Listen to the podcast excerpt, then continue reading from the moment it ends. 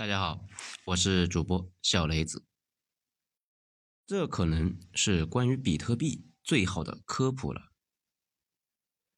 这篇文章呢是作者在油管上找到一个点赞数最高的一个视频，大白话啊，比较基础，基本上能玩快手那就能看懂。号称呢，看完之后对比特币的理解超过百分之九十九的人。最近呢，比特币这个江湖啊，又是血雨腥风，号称一天血洗十万人。本来想说说这玩意到底是怎么搞屠杀的，这问了一圈，发现还是有不少人不知道这是个什么东西。来吧，进入正题。首先，什么是比特币？这个问题啊，在谷歌排行榜那是第三。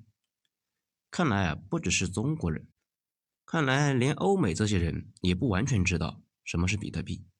那我们今天就来说一下。啊，放心，没有什么专业用词，也没有什么晦涩难懂的术语，保证呢都是人人都能听得懂的大白话。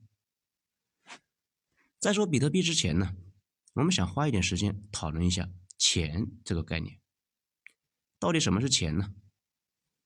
钱的核心啊是价值。比如说，呃，我给你做事，你就会给我一些钱来交换我提供给你的价值。之后呢，我可以用这些钱再从别人那里交换一些有价值的东西。历史上啊，价值有过很多种形式。人类用过很多食物来代表钱啊，盐、小麦、贝壳，当然还有黄金。都是被用作来作为交换的媒介，但是呢，如果想用一种东西代表价值，人们必须得相信这种东西确实有价值，而且呢，价值能够持续很长的时间，至少呢，能够持续到他们将来兑换价值的时候。大概一百年前吧，人们一直都是用食物来代表钱，但是这个过程发生了点什么呢？信用体系。从人们信任这个食物，变成了信任一些人呢。渐渐的，人们发现啊，带着金条或者其他的食物、金钱到处溜达，那相当的麻烦呢。所以发明了纸币。纸币呢是这么个原理：银行或者政府替你保管金条，比如那说价值一百美刀，然后呢这家银行给你开收据，这种收据我们就叫钞票，就相当于一千美刀。好处呢，不只是这些票据携带方便，还有啊，当你花这一千美刀的时候，不用把金条切成一千份。如果呢，你想把金条拿回来，随时可以用一千美刀的钞票去银行换成实物货币。就这样，纸币作为一种实用便利的货币，那就开始流行。但是随着时间的流逝和宏观经济的变化，纸币和它背后的黄金这个对应的关系呢，就断开了。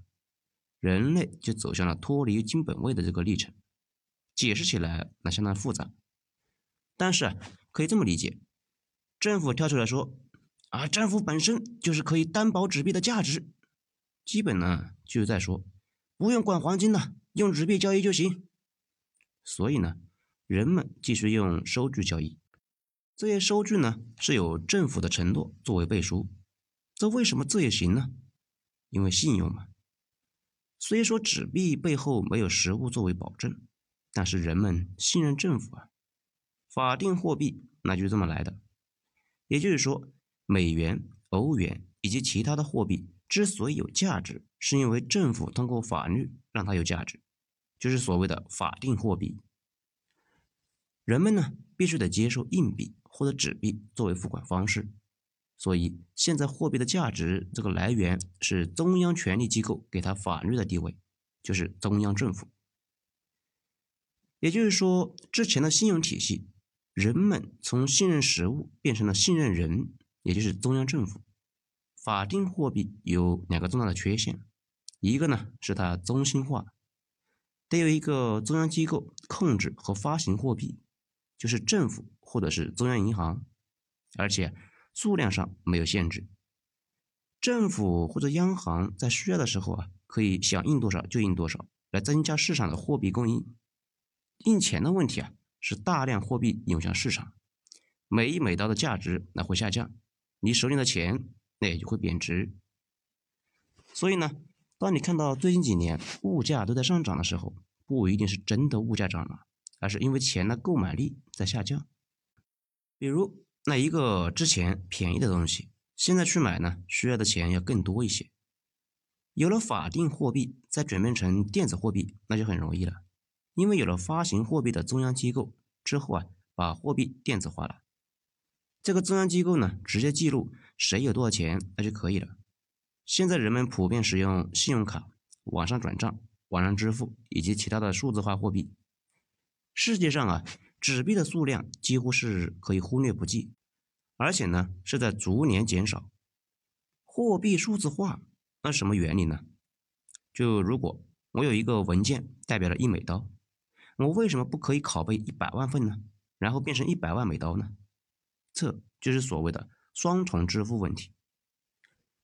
目前呢，银行解决这个问题的方案是中心化的方案，他们在自己的服务器上保存着一个账本，用来记录每个人有多少钱，每个人都有一个账户，这个账本呢就是记录每个账户。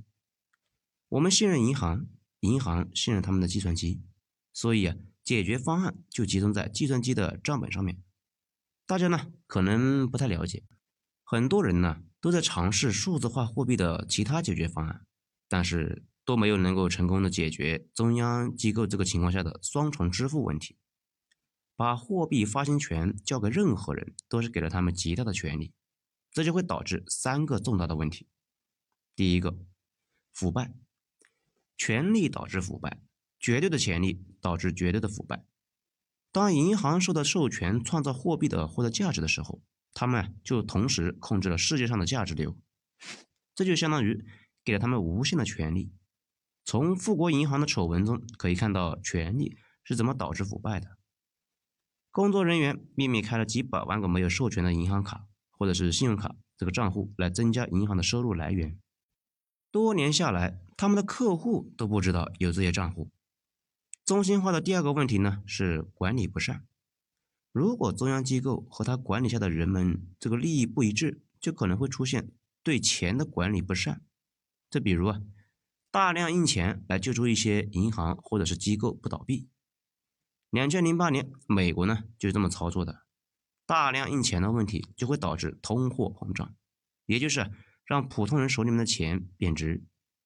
一个极端的例子，委瑞内瑞拉政府印钱印到人们呢根本就不去数。直接是称重的，然后中心化的最后一个问题呢是控制，人们把钱的控制权完全交给了政府或者银行，任何时候政府都可以冻结你的账户，即使呢你只用现金，政府呢都可以取消现金的法律地位。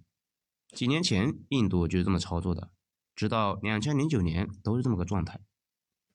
创造一个替代货币体系似乎是要注定失败的。但是事情呢出现了反转。两千零八年十月份，一个是自称中本聪的人在网上发布了一个文件，这份文件也叫白皮书，介绍了创造一种去中心化的货币——比特币的方式。这种体系就是不用中央机构就能够解决双重支付的问题。比特币的核心呢是没有中央机构的透明账本。那么这些奇怪的概念有什么意思呢？把比特币和银行比较一下啊，因为现在啊，大部分的货币都数字化了，银行维护自己的账本来记录余额和交易记录。银行的账本不是透明的存储在服务器上的，普通人那看不到，只有银行完全掌握他们的账本。而比特币呢，是透明的账本，任何时候都可以看到账户里面的所有的交易记录、余额。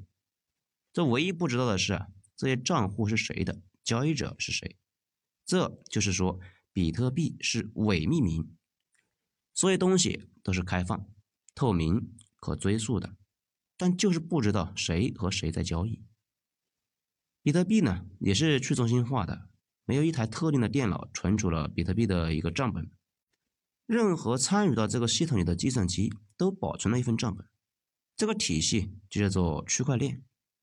如果你想破坏这个系统，或者是破解账本，就得破坏数千台保存并且不断更新账本的计算机，就类似于现在的大多数货币，比特币也是数字化货币，不存在摸得着的实物，并不是真的硬币，只有一行行的交易记录和余额。当你说你有比特币的时候，其实是在说你有权访问比特币的账本里面某个比特币的地址，而且呢，可以向别的比特币账户来转账。那么这意味着什么呢？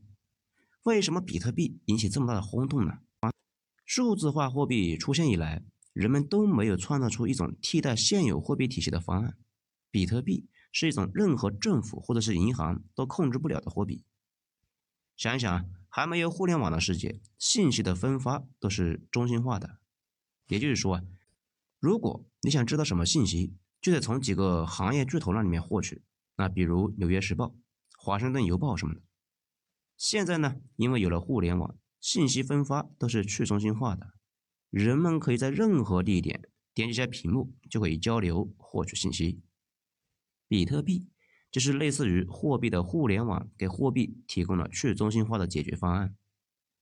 比特币跟现在的货币体系呢相比，有几个优势。首先，它让你能够完全控制自己的钱，只有你自己才有权访问自己的账户，没有政府或者银行能够冻结你的账户，或者是没收你的财产。同时呢，比特币在转账的时候去掉了中间商。很多时候啊，它比传统的转账交易成本更低，而且比特币天生就是数字化的，意思就是说，你可以在它基础上再编程，把它变成智能货币。这最后一点，比特币能给全球二十五亿人打开数字商务的大门。这些人呢，没有使用现代银行系统的条件，他们没有银行账户，因为他们的生活环境和现实处境的限制，但是。有了现在的手机，点一下屏幕，他们就可以用比特币来交易，不需要谁的批准。现在呢，有几个线上线下的商户都接受了比特币，你可以用比特币订酒店、订机票，甚至还有比特币的借记卡。拿着这种卡，就可以在几乎所有的商店用比特币的余额来结账。但是呢，比特币被大众接受还有很长的路要走啊。好了。今天咱们就讲到这里，精彩下次接着继续。我是主播小雷子，谢谢大家的收听啊！喜欢的话，欢迎大家点赞、收藏、加分享以及陪伴值，好，谢谢。